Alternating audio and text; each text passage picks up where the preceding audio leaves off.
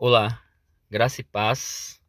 Sou Jonas Martins, de Homens em Missão, de Cristo Centro, Pirituba. Muito bem-vindo ao ano de 2023. Ano esse que Deus irá consolidar seus propósitos em nós. Assim traremos inicialmente nesse mês uma série de devocionais que serão divididos em quatro partes, dos quais será postado um devocional por semana e cada um deles trará uma reflexão semanal sobre homens do reino.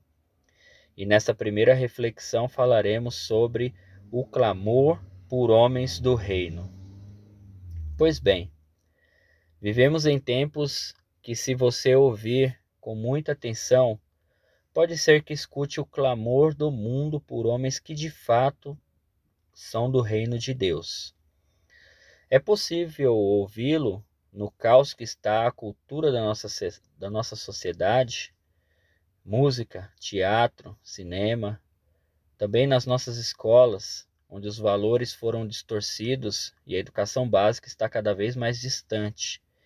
Também nos locais dominados pelas drogas, em alguns lares, infelizmente, e em cada alma abalada e afetada pela ausência do reino de Deus.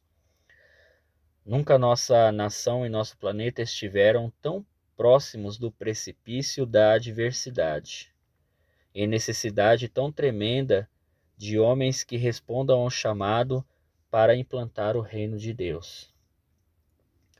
Há uma necessidade por homens do reino de Deus, e se você entende assim, como eu, que todas essas questões mencionadas e milhares de outras aqui não faladas, não menos importantes, que necessitam de uma direção vinda do reino de Deus, a fim de que de voltarem aos eixos.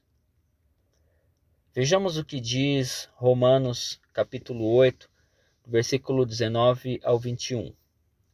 Está escrito assim: A natureza criada aguarda com grande expectativa que os filhos de Deus sejam revelados, pois ela foi submetida à inutilidade, não pela sua própria escolha, mas por causa da vontade daquele que a sujeitou, na esperança de que a própria natureza criada será libertada da escravidão, da decadência em que se encontra, recebendo a gloriosa liberdade dos filhos de Deus.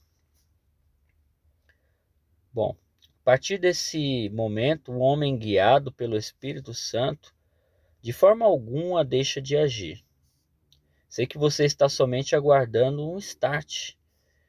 E por ser um homem do reino de Deus, você foi chamado pelo céu para representar o rei.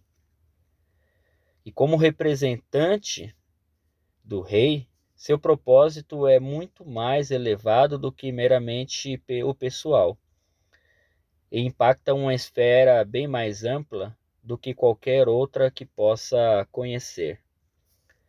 Esse texto bíblico nos encoraja a agir sob a direção do Espírito Santo. Veja o que diz Romanos capítulo 8, versículo 28.